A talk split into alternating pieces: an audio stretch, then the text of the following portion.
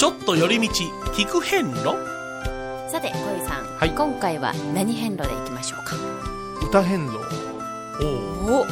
歌変路。歌変路。でいきません。か、と言いますと。皆さんにうんこう番組内で愛されております、ね、オープニングに流れる「チリリンお遍路さん」いい曲ですよね。歌詞がついたというところまでは、はい、先般発表いたしましたけれども、はい。はい。い、よいよ、うん。歌が京子様の歌が。えー？作品になりましたか？そうです。これを本当にこれからしっかりと覚えていただいてねはい。旅のうん。糧にうん。していただきたく、はい。今日いよいよはい。えその初披露とまあ。永久。なんで今うん言ったの今？え ちょっとこう歌う前のウォーミングアップを。はい。保存版ですよ。はいはい。はい。その模様をちょっと聞いていただきましょさ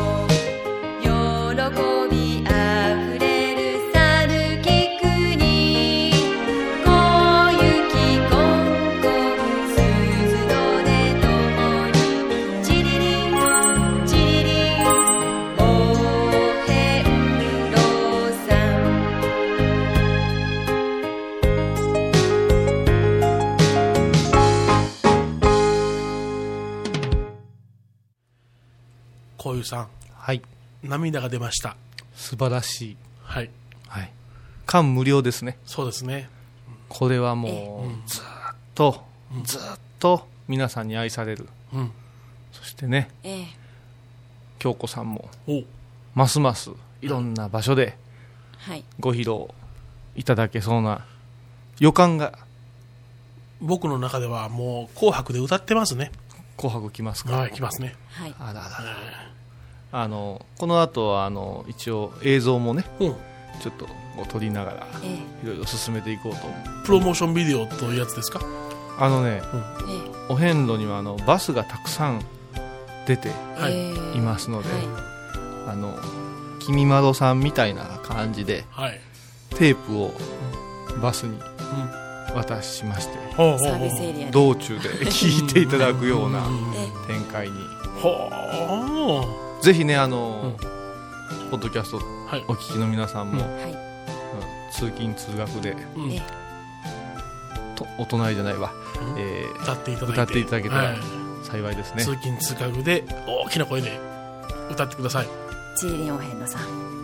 どうぞよろしくお願いいたします